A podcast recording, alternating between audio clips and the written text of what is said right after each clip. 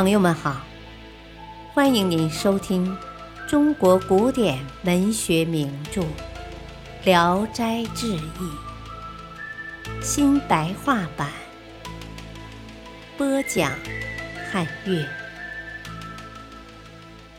卷二，快刀。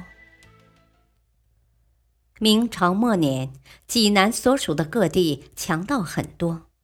各县设置官兵，抓到就砍头。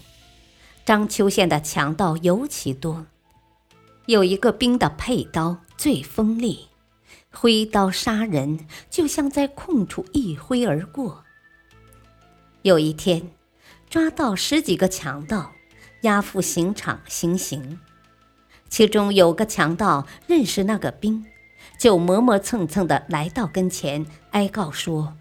呃，听说你的佩刀最快，砍头不用第二刀，呃，请你杀我吧。那个兵说：“哦，行，你留心靠着我，不要离开。”强盗跟他到了行刑的地方，他拔刀一挥，人头豁然落地，滚出几步之外。还在团团旋转，大声称赞：“哦，好快的刀啊！”感谢收听，再会。